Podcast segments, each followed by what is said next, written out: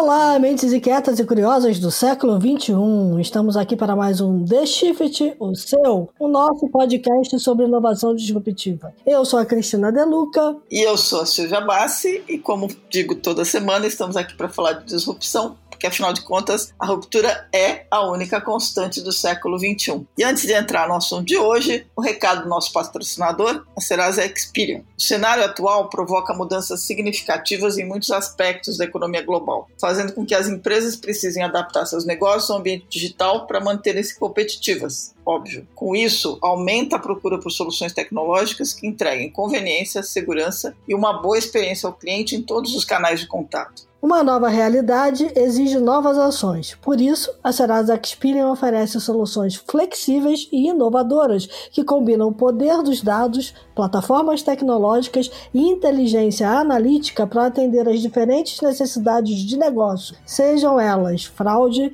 analytics, ações de marketing, cobrança ou crédito e que podem ajudar a sua empresa a identificar oportunidades e superar os desafios desse novo normal, que todo mundo convencionou chamar de novo normal, mas ninguém sabe exatamente o que vai ser. Né? Então acesse lá o site serasexperian.com.br e saiba mais.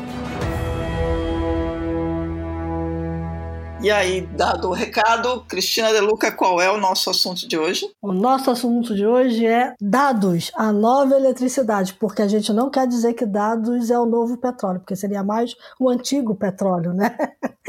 Pelo valor que ele tem hoje, né? A gente vive num mundo digital em que quase tudo pode ser traduzido em dados. Então, não por acaso o assunto da inteligência corporativa hoje, o tema do momento, é o tal do data driven, né? O guiado por dados. É possível inferir tendências, propensões de consumo e de várias coisas, comportamentos, gostos e, enfim, o que a gente imaginar a partir de cruzamentos de dados, desses rastros digitais que a gente vai deixando. Então, vem dados oriundos aí das mais diversas fontes. As análises é, usadas pelas empresas ajudam a entender as possibilidades de mercado, traçar estratégias, melhorar ofertas de produtos, serviços serviços, a própria exposição de publicidade. Então a gente costuma dizer que a empresa munida de informações consegue ter respostas mais confiáveis em diferentes pontos estratégicos. Aquelas que usam dados têm possibilidades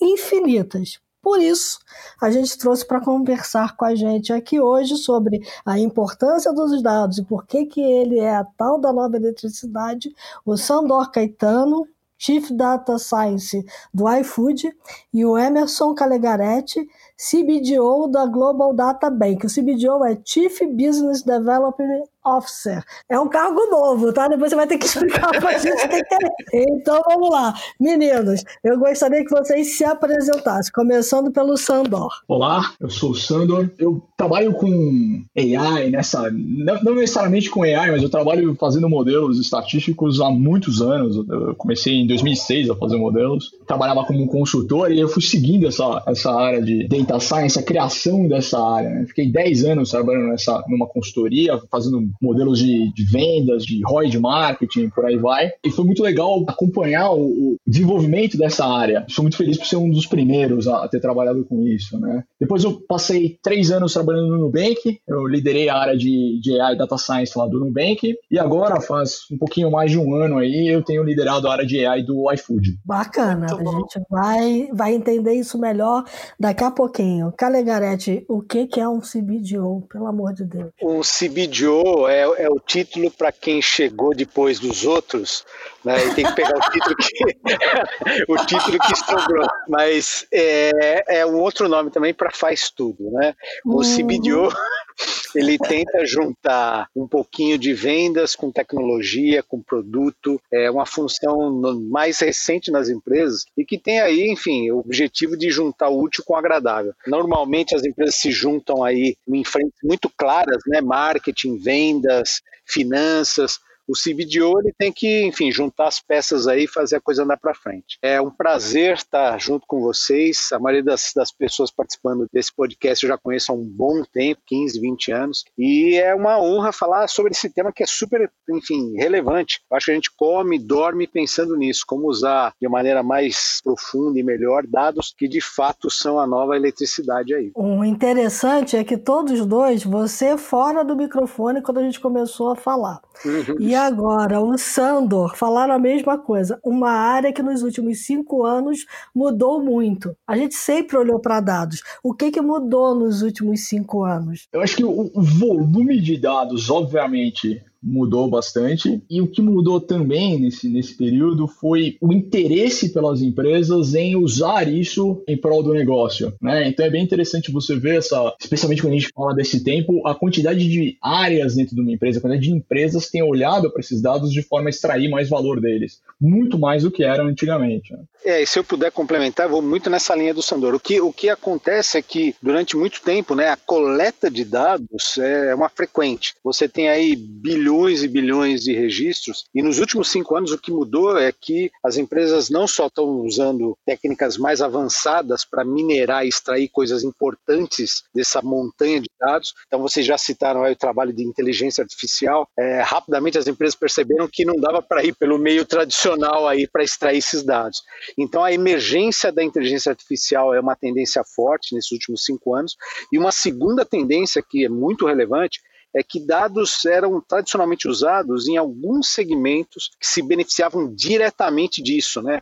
Segmento financeiro, segmento de saúde, e passou a cada vez mais permear aí coisas bem distintas, né? Segmentos voltados a bens de consumo, publicidade, o próprio segmento que o, que o Sandor atua hoje em dia se apoia grandemente em dados para tomar decisões. Então, a primeira foi nos últimos cinco anos que houve a emergência desses modelos de inteligência artificial e a segunda é que hoje não está mais restrito aquelas indústrias que tradicionalmente têm lucro financeiro direto de uma boa mineração de dados. Isso é interessante, porque vocês estavam falando aqui e eu estava pensando nos últimos cinco anos, né? Eu acho que as pessoas mudaram de não coletar dados, estava lá aquele monte de coisa, ninguém coletava, ninguém se reparava, a começar a coletar, e aí coletar aleatoriamente, também sem rotina ou sem disciplina, para um movimento em que você não só seleciona o que você coleta, como você já maquiavelicamente pensa pensa naquilo como uma forma de turbinar o negócio, né? Exato. E, e, tem um ponto interessante que é, ok, né? Antes eu não coletava, agora eu coleto. Mas a pergunta hoje que tem aparecido bastante é, tá, o que, que eu faço com isso? É. Né? é então, eu acho que a grande preocupação é essa, porque as pessoas começam a olhar dentro das suas empresas para a grande massa de dados que eles coletaram e falam: hum, não tá bom, eu preciso curar, eu preciso arrumar, eu preciso disponibilizar preciso fazer com que esse dado chegue na mão da pessoa que vai efetivamente usar isso. Né? Então acho que essa é a grande coisa. Era um privilégio de poucos, né? Agora todo mundo quer pôr a mão, quer usar, é bem mais difícil do que parecia. Interessante, porque na, no último episódio que a gente falou de inteligência artificial, uma das coisas que a gente falou bastante foi justamente dessa questão de fazer a limpeza dos dados, né? Saber que dados selecionar, que dados usar e como você ter um repositório de dados realmente útil para aquilo que você vai precisar para o seu negócio, né? Eu vou dar um palpite rápido aí nesse tema, Cris. É, eu acho que o que coletar é muito difícil, porque tem pontos de dados que você nunca sabe que vão ser relevantes em determinado momento. Então é um trabalho extremamente difícil você predizer, né? Olha, essa informação, vou dar aqui um exemplo. Qual que é a variação de temperatura dos últimos 20 anos em relação à quantidade de pedidos online? Talvez isso não seja tão relevante nesse momento, mas tem uma relação causal. Então é difícil você entender previamente que tipo de dado você vai coletar. Eu acho que o que é fundamental fundamental aí é o seguinte: primeiro, esses sistemas de inteligência artificial que podem te ajudar a entender que respostas você obtém, mas tem um outro fator que eu acho super interessante, o Sandro disse rapidinho e eu acho que é importante falar sobre isso. A quantidade de profissionais hoje que não estão diretamente né, na função de cientistas de dados ou analistas de dados, que estão começando a acessar dados, né, através dessas plataformas, enfim, Tableau e tantas outras aí, profissionais de várias áreas, marketing, finanças, estão começando a sentir o gostinho de ter uhum. acesso à inferência de dados e o que ele pode trazer. Isso vai abrir uma, uma porta aí fantástica de evolução dos negócios. A gente tinha antigamente o escovador de bit, agora a gente tem o escovador de dados, é isso? Exato. Antes você tinha que aprender o pacote Office, né? Era é. obrigatório. Hoje é uma query do SQL. E um pouco de PowerPoint. E um pouco de PowerPoint. também. eu vou fazer a propaganda do Beautiful AI, que eu não uso mais PowerPoint. Tem que saber apresentar o dado, né? Porque senão, é, é, assim, traduzir o dado é muito importante. A gente também fala muito aqui. Eu queria ouvir um pouquinho dos dois, como o dado é usado e para que é usado em cada uma das empresas onde você trabalha, porque você, os dois trabalham, né? Porque vocês trabalham em áreas bem diferentes, mas que no fundo, no fundo, tocam o consumidor. No nosso caso, a gente usa dados de uma maneira bem específica. Esse discurso de que dado é, é nova eletricidade, a gente usa muito no nosso dia, porque a gente tem convencido grandes marcas a usarem né, a coleta de dados de seus clientes de maneira muito mais profunda. Nós desenvolvemos uma plataforma de gerenciamento de dados privado. Então é como se o nome, inclusive, da empresa, né, Global Data Bank, a gente fornece contas privadas onde a gente ajuda empresas a montarem data lakes para coletar dados de diversas fontes, minerar, entender, segmentar, enriquecer e depois se aproveitar disso, principalmente no segmento de marketing e publicidade. Então, hoje são 260 clientes aqui no Brasil que fazem coleta de dados já há mais ou menos quatro anos e entendem melhor sobre o seu cliente. Eu vou dar um exemplo bem concreto. Tem uma cervejaria que a gente tem o orgulho de, de atender que trabalha com diversas marcas, né? E normalmente, quando a gente pensa né, em cerveja, nós temos aí uma série, não só especificamente em cerveja, vários assuntos na vida, a gente tem uma série de preconceitos sobre quem vai consumir, quem que é o cliente, qual que é a mensagem que eu tenho que construir para chegar nesse cliente. E através desses dados, hoje eles têm quase 7 milhões nessa marca especificamente, 7 milhões de, de clientes que têm dados coletados, eles entenderam que o público-alvo é bem diferente do que eles vinham trabalhando nos últimos 10 anos. É um público predominantemente feminino, muito mais jovem, de uma classe social distinta da que eles tinham anteriormente pensado. Então, hoje, em teoria, eles, depois né, desses quatro anos de coleta de dados, eles têm muito mais informação concreta para agir no futuro do que contratando pesquisas de opiniões ou, enfim, chutando, né, para usar um termo até mais chulo, do que usando seus próprios dados. Então, para nós, o dado é, é, é fundamental na construção dessa economia sustentada não em, enfim, chutes, mas em coisas concretas. Bem diferente do uso, talvez, do que o Sandor faça, ele usa isso, sem dúvida nenhuma, diretamente na veia. A gente ajuda empresas a entrarem nessa, nessa onda da coleta de dados. Legal, é bem isso mesmo. A diferença, né, quando você pensa em uma empresa que ela, ela já nasceu online, como o iFood versus uma cervejaria, qualquer que seja, é que a gente não precisa fazer a pergunta de onde é que a gente vai usar dados. A pergunta, na verdade, que é feita é por que não está usando? Porque os dados eles existem, eles estão disponíveis. Para nós é uma questão de curar o dado, né? Então criar as nossas verdades, né? Um, um exemplo exemplo, o que, que é um cliente que deu churn, por exemplo, um cliente que não é mais cliente do, do iFood, principalmente quando é, o iFood é uma plataforma que ela, teoricamente, é de graça, você vai lá, instala e, e, e sai usando. Então, qual é essa definição? Se você pegar os times de negócio, cada um vai definir churn do seu jeito. Então a gente uhum. precisa criar essas verdades, né, para poder espalhar dentro da empresa. Acho que a fase que a gente está, na verdade, é a fase de onde é que a gente vai pegar esses dados e implementar um sistema de, de inteligência artificial para começar a tomar as decisões táticas de forma autônoma, né? Então, beleza, dados a gente já usa em tudo quanto é lugar e faz parte do nosso dia a dia. Todas as discussões estratégicas acabam girando em torno dos dados de cada uma das áreas e por aí vai. Ok, das decisões estratégicas, quais delas eu consigo empurrar uma determinada métrica métrica, ou auxiliar uma determinada área, ou simplesmente automatizar uma decisão tática usando AI. Né? E aí, assim, a gente já tem uma abrangência bem horizontal lá dentro. Então, desde processo logístico, quanto tempo leva para ficar pronto uma comida no determinado restaurante, quanto tempo leva para chegar na sua casa, quem é o entregador que está mais próximo pode receber esse pedido, obviamente passando por fraude, investimentos de marketing e até o que você vê no, no, no teu aplicativo. Então, para nós é, é eletricidade, a gente precisa disso. Não, tem, não existiria um iFood sem os dados, sem essa, essa tecnologia por trás. Ia ser só uma vitrine. Uma vez eu vi uma palestra sua que você falava, você tinha chegado há pouco no iFood, você falava que desde que você chegou as pessoas perguntavam para você o seguinte: o meu pedido não vai atrasar mais, porque o meu pedido sempre atrasa. E os pedidos não têm atrasado, né? E a plataforma mudou bastante, né? Hoje você tem uma ideia de que quando o pedido vai chegar.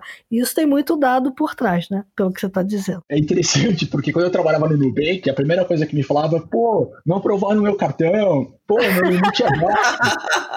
Aí eu falei, bom, eu vou pro iFood, né? Quem sabe? Mas no dia que eu anunciei que ia pro iFood, oh, vocês precisam arrumar esse, esse tá atrasando. Puxa vida, eu não consigo fazer tracking do pedido. Aí vai. Não tem jeito. Então você vira o alvo. Mas é um, é um work in progress, né? Então, feedback positivo. Melhorou pra caramba. Melhorou muito. Valeu. Acho que tem uma, uma característica que eu acho que é importante, que assim, é impossível, e aí você me corrige, Sandro, se eu estiver errada, e, o Calegaretti também, é impossível imaginar uma empresa digital sem ter o dado desde o começo, né? É, é impossível. A questão é que você, você tem o dado, mas você consegue usar? Né? O dado ele existe, ele tem que parar em algum banco de alguma forma. Né? A questão é: é possível criar uma empresa digital em que o dado não é usado? Né? Ele, só, ele só existe transacionalmente. Então, mas mesmo transacional, porque vamos, vamos imaginar, desde uma coisa super prosaica, como cruzar as informações e descobrir onde eu estou, estava aqui atualizando o meu aplicativo aqui enquanto vocês estavam falando, até começar a entender da onde vêm os pedidos e começar a criar, ampliar o negócio a partir dele, né? Quer dizer, você tem um princípio aí que é um uma empresa digital ela se baseia em informações para começar a desenhar o negócio. Né? Eu acho que essa é a diferença entre os incumbentes e os digitais. Na verdade, até, Silvia, se você me permitir, até as métricas atuais né, de, de organização de uma empresa, seja ela de tecnologia ou não, elas estão intrinsecamente ligadas a informações coletadas de dados. O, o Sandro acabou de mencionar churn, por exemplo. Uhum. É uma uhum. métrica fundamental hoje em dia. Lifetime value, né, valor de, de vida do cliente, recência, frequência, valor monetário. Essas métricas que são, são, digamos, o novo ouro, né? Antigamente a gente analisava, antigamente que eu digo uns 10 anos atrás, a gente analisava empresas por EBITDA, por, por questões assim bem concretas do ponto de vista financeiro. Hoje você usa essas métricas de, ah, inclusive, enfim, não só especificamente empresas de tecnologia, mas empresas do setor de, enfim, mineração, B2B, virou a nova moeda essas métricas que têm a ver com coleta de comportamento muito além do financeiro. Agora, precisa ter mais do que só a tecnologia. Você falou das pessoas que começaram a brincar com os dados, né, o escovador de dados, digamos assim. Você precisa ter mais do que isso, né? Você precisa ter uma imaginação fértil, né, para pensar como é que você vai cruzar os dados e gerar um novo evento, um novo negócio, um, um novo produto, né? Você precisa interagir mais fora da, do, do seu quadrado. Eu brinquei com essa questão aí de cada vez mais profissionais não ligados especificamente a dados estão procurando informações sobre isso, é porque esse, esse é o caminho de a gente poder avançar, né? polinizar essas frentes. Toda vez que eu encontro alguém que não necessariamente é, é ligado à carreira de matemática, de enfim, finanças e quer falar sobre dados, eu acho isso fantástico, porque de novo, é uma maneira de a gente popularizar e orientar uma mentalidade mais relacionada à busca de dados. Eu conheço diretor financeiro que está indo nesse caminho, pessoas de marketing centenas, e esse é um caminho inevitável, porque se ficar só restrito a uma questão muito num escopo bastante científico, né, ele vai, vai ser limitado sempre. E a gente só se beneficia da diversidade, né, dessa polinização cruzada aí com vários profissionais. Eu queria ouvir um, um ponto de vocês que é o seguinte: para o negócio está bem entendido que é fundamental. Não existe um bom negócio sem você trabalhar muito bem o dado para você poder entender o seu consumidor, entender a sua forma de operação, a sua logística, tudo, né? Tudo hoje está muito em função de olhar para esse dado, analisar o dado e fazer previsões futuras e começar a endereçar endereçar questões. Do ponto de vista do consumidor, como é que ele se beneficia disso? É, boa pergunta. Eu, eu sempre falo muito do círculo virtuoso do, do AI. Né? Uhum. Não é nenhuma ideia nova nem nada. No final das contas, é isso. Você tem um produto ou serviço, as pessoas começam a usar esse produto ou serviço e a empresa consegue extrair dados sobre esse produto e tomar algumas decisões que fazem esse produto ficar melhor. Né? O fato desse produto ficar melhor faz com que, ou, ou ajuda né, os clientes a consumirem mais esse produto e trazer novos clientes. O que por sua vez, vai trazer mais dados, que vai ajudar você a fazer a vida do cliente melhor, que por sua vez vai trazer mais clientes e mais receita e por aí vai. Então você consegue ficar cada vez melhor quanto mais você gira essa, essa roda. E aí que tá, que tá a parte legal. Então, quando você pensa, por exemplo, o iFood tem centenas de milhares de restaurantes na base. Tudo que você queria no, num fim de semana era comer uma boa pizza. Uhum. Né? Quanto mais eu conheço sobre esse seu comportamento, seus gostos e tudo mais, mais fácil fica eu mostrar para você, considerando o real estate super limitado de um aplicativo, quantos restaurantes eu consigo pôr na sua frente, quantos pratos eu consigo pôr na sua frente, e, e gerar essa experimentação, gerar até experiências novas para você. Né? Então, isso engaja o consumidor e faz que o consumidor use mais a plataforma e se delicie no final das contas. Né? Eu vou fazer um, um advogado do diabo aqui, porque eu acho que ainda a gente precisa avançar muito no seguinte ponto. Eu vejo muito, né, isso falando de várias empresas, não especificamente é, empresas de tecnologia, o uso de dados é, de maneira interna para melhorar as engrenagens do seu negócio. Então, entender, por exemplo, churn me ajuda a reter melhor meus clientes, entender mais sobre, enfim, tempo de vida útil me ajuda a entender finanças e o valor que a minha empresa tem. Só que essas informações é, ainda estão longe de serem totalmente utilizadas na ponta final, que é o consumidor. E eu vou dar alguns exemplos concretos. Né? As grandes empresas aí de tecnologia entendem o meu consumo muito bem, porque coletam dados sobre isso. E isso, eventualmente, não está chegando na ponta final, que é a comunicação comigo. Eu uhum. canso de receber notificações push ou e-mail marketing ou outras formas de interação comigo que não levam em consideração a, o meu histórico de relacionamento com aquela marca. Então, eu acho que é, a gente fez um excelente trabalho até agora do ponto de vista de utilização dos dados para ciência de gestão dos negócios. E ainda tem uma longa estrada para levar isso de maneira mais efetiva para o consumidor final. Empresas que estão na frente dessa iniciativa, né, iFood, Amazon e tantos outros, já deram alguns passos muito avançados. Mas ainda a gente precisa carregar um ecossistema inteiro. Né? Acho que todos aqui devem, devem ter a mesma experiência do que eu. Todo mundo sabe, por exemplo, às quartas e quintas eu vou para lugar tal. Por que, que os aplicativos de carona já me sugerem um motorista, não me sugerem um desconto na tarifa? Eu ainda acho que tem um trabalho enorme nesse sentido. E só para finalizar esse comentário, eu, eu sou um fã de uma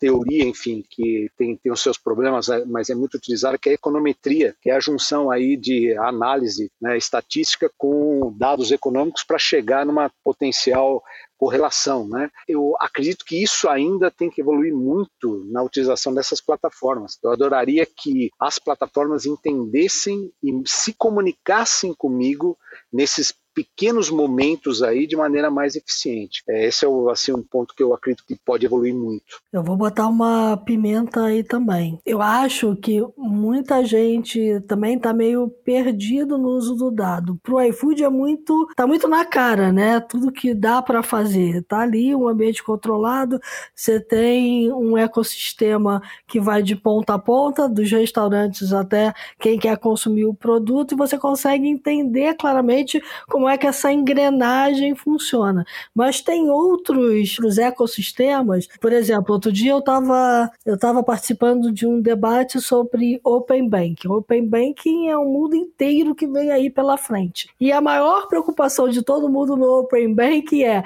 a gente precisa convencer as pessoas de que isso é legal, de que isso é bacana, de que o dado que a gente tem dela lá vai fazer a gente prestar um melhor serviço, porque tem muito essa questão de confiança, né? Como é que vocês veem isso? É uma pergunta bem complexa, porque você começa a entrar em diferentes aspectos que a, começam a bater até um pouco em, em, em privacidade, né? Uhum. Então, beleza, o que, que eu vou fazer com o meu dado? O que, que eu gostaria de fazer com o meu dado? O que, que você, empresa, está fazendo com o meu dado? E é muito difícil para a gente dizer o que, que é legal. Legal do ponto de vista de leis é fácil. Mas uhum. legal do ponto de vista, as pessoas aceitam, o que, é aceito para a sociedade, o que é ético, o que, não é. Então, acho que as empresas têm essa vontade, eles têm os dados, mas você começa a entrar em, questões que começam a complicar cada vez mais esse uso. E quando você para para pensar, tem tanta coisa que dá para ser feita, tanta coisa diferente. O exemplo que o Calegretti deu do aplicativo de carona, né? Um milhão de, de utilizações, todas elas levam um tempo para serem implementadas, né? E para gerar esse valor para o cliente. E aí, voltando, por exemplo, do Open Banking, também né? Como é que você convence uma pessoa de que dias melhores virão se o dado dela chegar na mão das empresas, se as empresas vão ter que pegar esse dado e experimentar várias formas de trabalhar com esse dado e de retornar o valor? Né? Uhum. Aí você, ah, eu vou ter que confiar em você, tô, pega tudo aí, vai testando aí que uma hora vocês acertam. É um pouco complicada essa equação. É verdade. Mas aí a confiança do consumidor está diretamente ligada à eficiência que você demonstra quando você usa o dado dele, certo? Exato. E aí que é uma via de mão dupla, né? Você, eu vou entregar o dado, eu preciso disso de volta. O, o, problema está em eu entregar o dado e esperar por isso, né? Que foi o que a Cris falou, né? Ah, eu, eu tava na conferência e falaram, como é que a gente convence ele de que vai ser bom? Bom, você que vai ser bom entregando um produto. Ah, mas você não tem o dado. É, exa exatamente. Não, e tem uma questão que ficou muito clara lá, que é outra pedrinha nessa equação, que é a questão da segurança mesmo, né? Eu te dou meu dado, sei que você vai trabalhar dessa dessa forma, mas eu também quero que você mantenha ele seguro. Então, nessa conferência de Open Bank, o pessoal falou muito sobre isso, né? A gente torce para ninguém pisar na bola, porque o primeiro que pisar na bola ferra o mercado inteiro. Né? É, com certeza vai. A chave disso está no consentimento. Durante muito tempo, as empresas coletaram dados sem notificar, né, formalmente, claramente, o que iriam fazer com essas informações. Depois aí da, enfim, da, do movimento na Europa, depois daquele escândalo da Cambridge Analytica, você teve aí a, o surgimento da GDPR e foi o prim primeiro conjunto de leis relacionado a isso, a privacidade, que acabou inspirando aí CCPA, agora LGPD no Brasil. Muitas pessoas, elas não têm a menor noção de que estão compartilhando muitos dados da vida dela sem ter um real entendimento do que vai ser feito com aquilo. Então, o fato de você ter uma política de privacidade, você informar, como todas essas plataformas fazem, o iFood inclusive faz isso muito bem, informar de que maneira está sendo coletado um dado, e para que vai, qual o benefício disso, você começa a aproximar a pessoa, digamos assim, o leigo da ciência de dados. E uma vez dado esse consentimento, né, eu concordo com fornecer esse dado para essa empresa, se tem um benefício claro, né, se a empresa conta para mim, olha, eu vou usar essa informação, eu vou entender melhor como é que você navega no meu site, como é que você se comporta em relação a novos produtos, o que te interessa mais ou não, eu começo a entender qual é o valor imediato que eu tenho, qual o benefício. Enquanto a gente não tem esse, esse cruzamento entre, olha, peço o seu consentimento e é isso que eu vou te dar em troca, vai ser difícil, enfim, o cidadão comum entender entender por que, que se coleta tanto dado e para que, que se faz isso. É, nesse ponto, o iFood realmente faz um trabalho bem bacana. Mas aí tem, tem uma diferença, né? Quando se fala de Open Banking, as pessoas tendem a ficar muito mais apavoradas quando se trata de dados para banco, né? Porque financeiro. Você, é. é, dado financeiro, você fala, pô, vai sumir o dinheiro da minha conta, alguém vai roubar, você fraudado e tal. Numa operação como é o caso de comida ou de entrega de qualquer coisa, está muito associado ao benefício, eu acho. Isso que eu queria ouvir um pouco do Sandor. Hoje,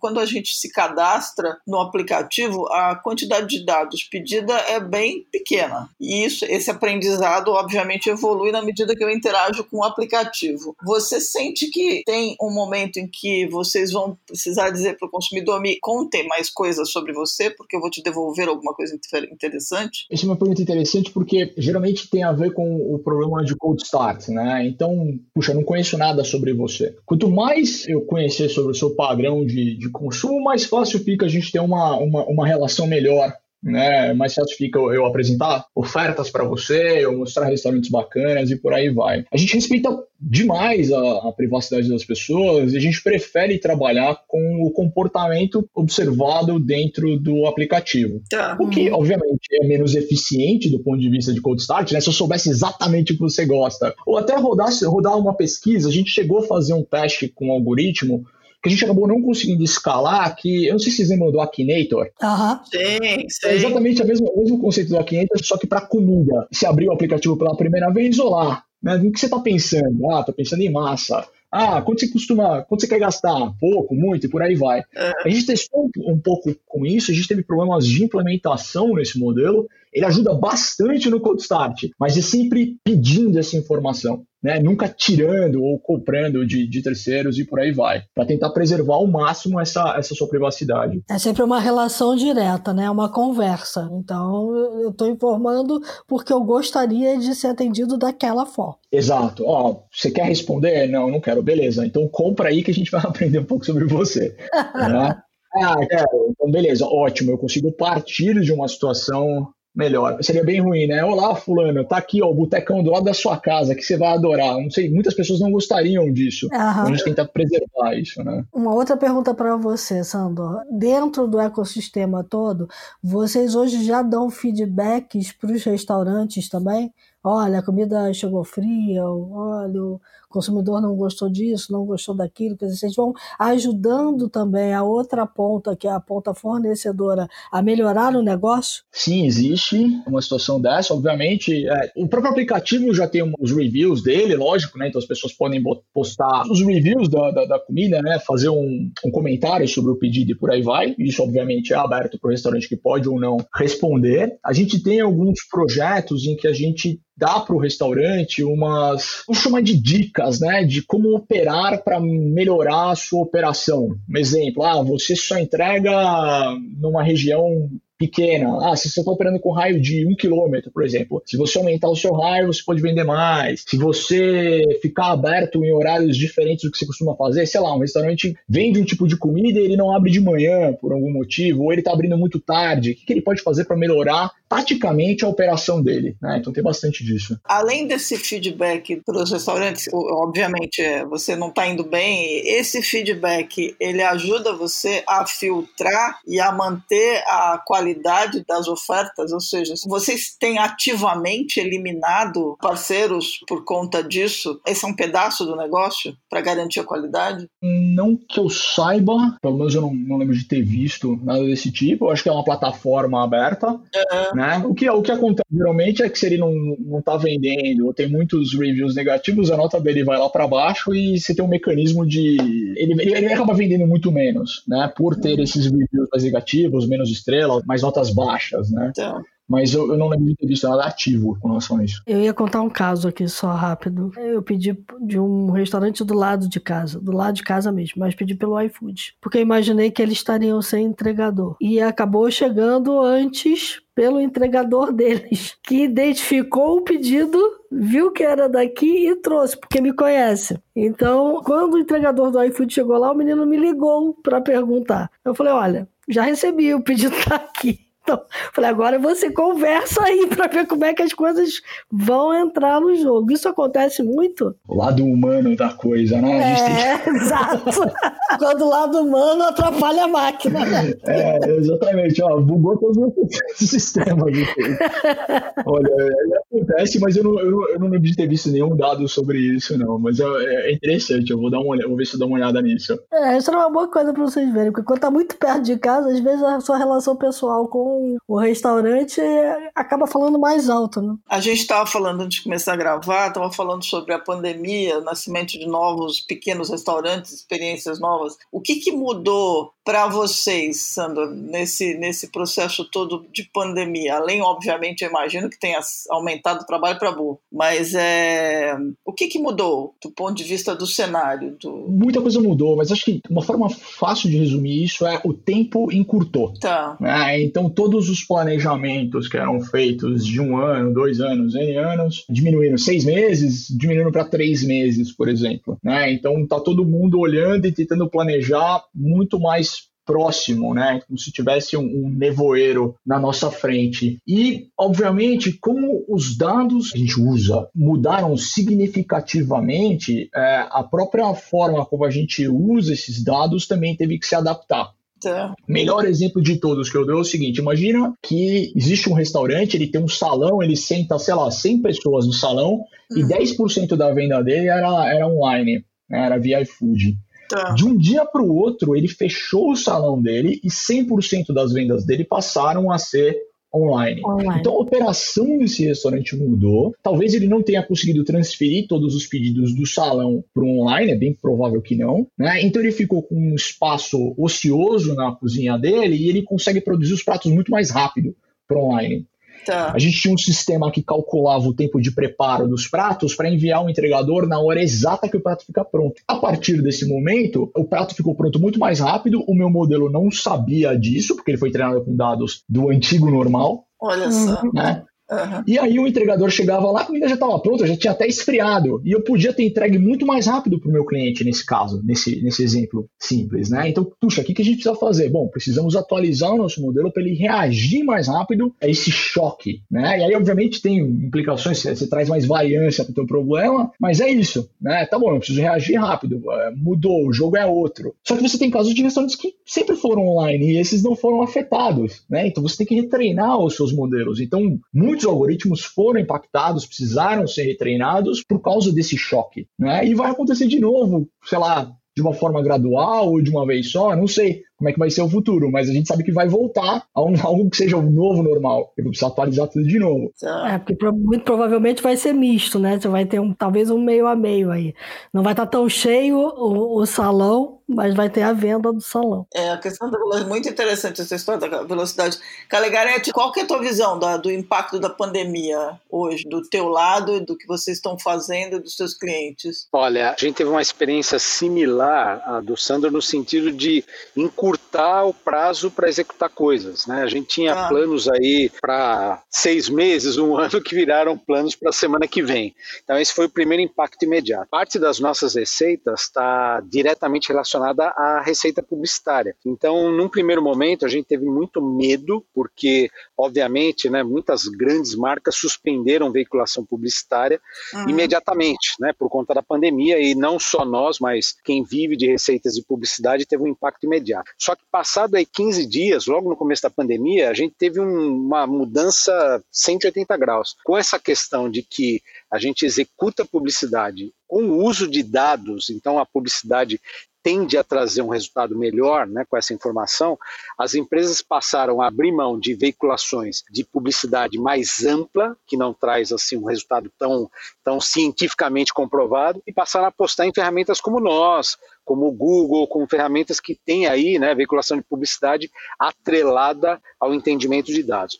Então, o impacto imediato foi gigantesco. A gente cresceu receitas em maio foi 30%, em junho foi 50%.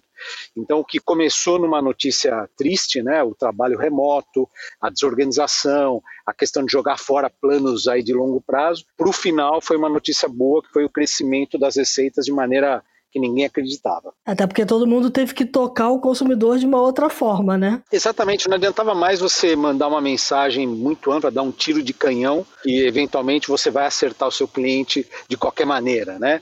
Você passou a contar melhor os seus reais e a entender, né? O que, que eu faço se eu tenho só 10% da verba que eu tinha antes? Eu tenho que ser um pouco mais eficiente no uso desse dinheiro. Muito bom. Eu queria falar um pouquinho de futuro. É, como é que vocês estão vendo o avanço tecnológico nessa área que vocês estão trabalhando? Vem muita coisa aí pela frente. A gente já sabe que a inteligência artificial está crescendo barbaramente, ela está sendo aplicada também na publicidade, vem o blockchain aí sendo aplicado. Como é que vocês estão vendo é, o trabalho do dado daqui para frente com os avanços tecnológicos? A IoT, por exemplo, exemplo, é uma tecnologia que vai impactar o trabalho de vocês? O futuro é difícil, hein? Agora tá mais difícil. Exato. que futuro será esse, né? Então eu vou, eu vou abstrair um pouco questões de pandemia e tudo mais, mas eu vejo que na área de inteligência artificial a gente está caminhando cada vez mais para um futuro onde as empresas vão ter um foco muito maior em implementação daquilo que já foi inventado, desenvolvido e descoberto. É, a impressão que eu tenho é que na academia as coisas deram uma, uma desacelerada, pelo menos eu não espero nenhum um grande breakthrough, que nem foi, por exemplo, a, a, criação do, a invenção do Deep Learning, por exemplo, a reinvenção do Deep Learning, por aí vai. E eu espero muito mais que as empresas invistam em plataformas, né? Então você vai começar a ver muito mais uma plataformização e até uma, um empurrão da ciência de dados muito mais em direção à engenharia de software para realmente fazer essa visão virar uma realidade. Né? Eu tenho visto muito, muita coisa de projetos falhando, por que, que um projeto falha, por que ele não falha, e cada vez mais as empresas têm empurrado nessa direção. Né? As empresas querem ver impacto, as empresas querem ver resultado, e essas coisas precisam principalmente escalar. Né? Então você sai bastante do, do, do que era a ciência mesmo, você vai para uma para a era da implementação mesmo, botar essas coisas para rodar. Né? Então, tenho visto muito mais isso. E aí, pequenas tarefas, pequenas coisas do dia a dia vão começar a ser cada vez mais é, automatizadas, decisões táticas completamente automatizadas e por aí vai. E forçar as empresas a tomar decisões mais estratégicas de como usar essa tecnologia. Olha, eu vou, vou complementar aí o seguinte: é, até três meses atrás, o futuro já era difícil de prever. Agora, depois da. Ficou difícil, de verdade. Ficou bem bem, difícil. Mas tem algumas coisas interessantes, até a Cris citou essa questão do IoT, com essa, essa questão do trabalho remoto, da convivência remota e a evolução rápida que vai ter da coleta de dados via outras plataformas, sensores. A gente já tem alguns, alguns estudos aí sobre a utilização de sensores em embalagem né, de produtos de consumo, para entender a jornada né, de consumo, período de utilização de produtos. Então eu, eu vejo aí rapidamente em 2020 uma multiplicação das fontes de dados. Isso acho que vai, vai acontecer de maneira acelerada, agregado aí a isso que vocês no The Shift já vem tratando há um bom tempo, sobre inteligência artificial, uhum. a facilidade com que modelos estão surgindo para ajudar o entendimento natural né, da, da, da coleta de dados para a sua devida aplicação. Isso vai acelerar, porque hoje são poucas as, as inferências possíveis, porque está todo mundo espalhado, né? o consumo está espalhado, tem, tem sido predominantemente feito através de plataformas online. Então você vai ter aí que se virar com coleta de dados de várias fontes e entender rapidamente isso, o que isso gera. Bacana, porque as duas falas endereçam muito com o nosso último episódio de inteligência artificial, que a gente falou da inteligência artificial as a service mão na massa. É exatamente isso. É, o negócio é não, é não deixar de fazer. Exatamente. Burrice natural a gente já tem bastante. Vamos Muito legal, gente. Muito bacana. Eu sei que a gente já chegou no fim, Silvia, mas eu queria gravar uma última perguntinha aqui. É que a gente esqueceu de pedir os conselhos que eles dariam para uma empresa que vai começar a trabalhar com dados agora. Nunca trabalhou com dados. Os dados estão lá jogados, ou estão desestruturados, estruturados, enfim. Como é que o cara faz? Primeira primeira coisa é invista em plataforma. Você tem que fazer o dado chegar no usuário, o dado chegar no teu tomador de decisão, o dado chegar no teu negócio. Né? Então invista em democratizar o teu BI, invista em, em garantir a qualidade dessas coisas. Porque a partir desse momento que o dado começa a chegar, o, o, os próprios times de negócio vão começar a usar esses dados para tomar decisão e eles mesmos vão empurrar o investimento no resto. Né? Então, em continuação da plataforma, em melhorias, em, em até em, em, melhoria de performance, por aí vai. Aí, análises e aí, por fim, quem sabe, investimento em AI. Essa dica do Sandro foi fantástica. Eu, eu não só apoio como voto com, com o relator, mas também quero adicionar o seguinte, né?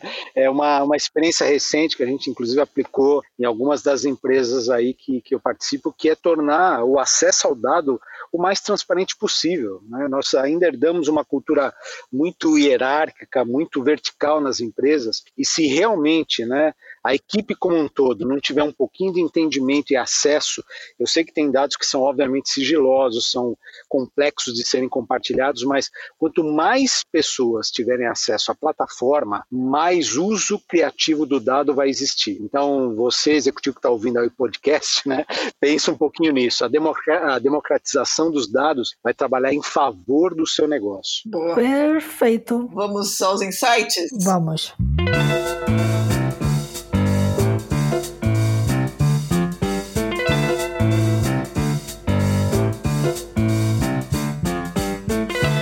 Começa? Um negócio que me inspirou recentemente, e eu tenho trabalhado muito nisso, é como é que a gente faz para projetos de AI não falharem? Como é que a gente maximiza o sucesso de um projeto de dados, um projeto de, de AI, por aí vai. E assim, vai parecer meio, meio clichê, mas o, um dos livros que me inspirou bastante é um livro chamado Lead and Disrupt, né, do Michael Tushman. Ele vem de uma da, da teoria de inovação disruptiva do professor Christensen, Peyton Christensen lá de Harvard, e eles falam muito sobre como projetos de inovação falham, né? O que acontece? Por que, que um projeto de inovação falha? Por que, que ele tem sucesso e tudo mais?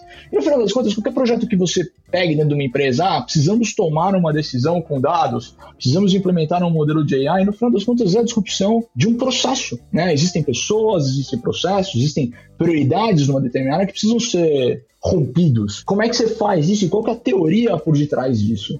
E, esse livro abriu bastante minha cabeça e me deu várias outras formas de pensar sobre o assunto. Muito bom, muito bom. Antes de começar esse, a gravação desse episódio, a gente tá falando de algo fantástico. Como ia participar o Sandro da, do iFood, a gente falou de comida, de restaurantes. E três restaurantes aqui em São Paulo, né? Que é para quem é de fora, quando a vida voltar ao normal, vocês devem conhecer o Gato que Ri, o Filé do Moraes e o Surginho lá na Consolação, né? Não percam esses restaurantes. Na questão de utilização dos dados, eu acho que tem duas coisas distintas que eu andei consumindo esses dias e que me chamaram muita atenção nisso. Um é uma série que acho que todo mundo já ouviu falar na Netflix, que é o The Last Dance, que explica aí, enfim, a fantástica última temporada do Chicago Bulls e como era liderar um time de estrelas, né? E é importante dizer que tem um livro que fala muito sobre a utilização de dados, como eles foram também, não só pioneiros em vários aspectos, mas pioneiros na utilização de estatística de cada um dos atletas, né, de arremesso,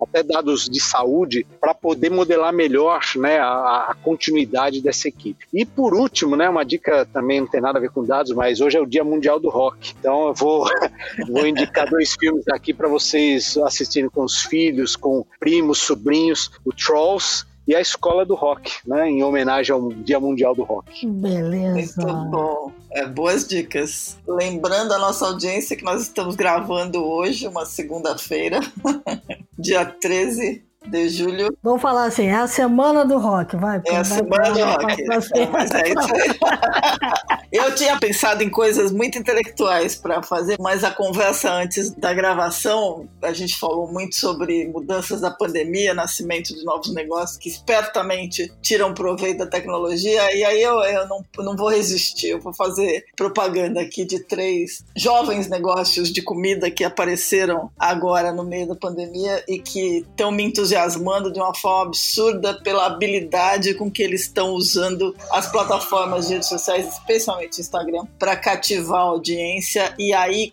complementando com um serviço fantástico de entrega, que é um relacionamento fantástico com o consumidor, porque você vê pouco. Então tem uma turma de garotos que criou o Notorious Fish, para quem gosta de shrimp roll e hambúrguer de siri e outras coisas fantásticas. É uma, uma pedida, eles estão num soft launch e estão fazendo um uso maravilhoso do Instagram. Aí tem um pessoal que faz pães e focaccias chamado Comi a Quarentena, que é absolutamente irresistível e que também nasceu por conta da não opção de, de trabalho e, e, portanto, a opção por ser criativos. E aí eu vou fazer propaganda para uma amiga, mas é uma coisa maravilhosa que é a Rural Pizzaria, que fica em Sorocaba e que está fazendo coisas fantásticas usando, usando o Instagram e também criando uma rede de produtores locais. Então eu acho que a gente tem um, tem um aprendizado porque eles estão pegando o feedback da tecnologia para devolver para o consumidor e criando coisas muito legais. Então fica a dica aí para quem quiser acompanhar, inclusive para entender como é que eles estão trabalhando com o uso do, da plataforma para fazer a propaganda do negócio. Maravilha. Eu vou dar a dica de um livro bem para iniciante, Data Science para Negócios, do Tom Fawcett, e ele é exatamente para quem quer aprender a começar a trabalhar com pensamento analítico e tudo isso que a gente conversou aqui hoje. Então, é bem básico, basicão mesmo, para quem quer começar a entrar nesse mundo e entender tudo que a gente falou aqui. E uma outra dica que eu quero dar é: entre lá no iFood e doe para os programas que o iFood está apoiando nessa pandemia, com várias organizações, acho que são duas, né, hoje, que estão trabalhando lá com o iFood para você doar cestas básicas e fazer com que o pessoal da periferia, principalmente aqui das favelas de São Paulo e do Rio de Janeiro, possam ter como se alimentar. Né? Muito bom isso, de verdade. Boa.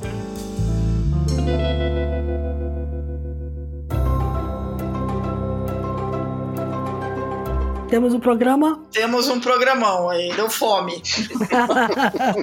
Muito bem, gente, eu queria agradecer super ao Sandro e ao Caliganete. Obrigada pela generosidade de vocês, por tirar esse tempo para gravar com a gente, para dividir tudo isso aí. Tenho certeza que vai fazer a diferença. Muito grata de novo pela, pela presença. Queria agradecer a nossa audiência que acompanhou, dizer que dicas, sugestões, críticas, elogios, theshift.b9.com.br e desejar a todos que fiquem bem. Lembre-se que estamos na pandemia, ainda estamos. Máscara, álcool em gel, muito cuidado com as pessoas, saindo aos pouquinhos, mas com bastante atenção para a saúde e para as pessoas que estão em volta. E prestando sempre atenção que enquanto a gente estava conversando aqui, o mundo lá fora está mudando pra caramba. Valeu, um beijo. Valeu, gente. Obrigado. É isso aí, pessoal. Tchau. Então, muito obrigada.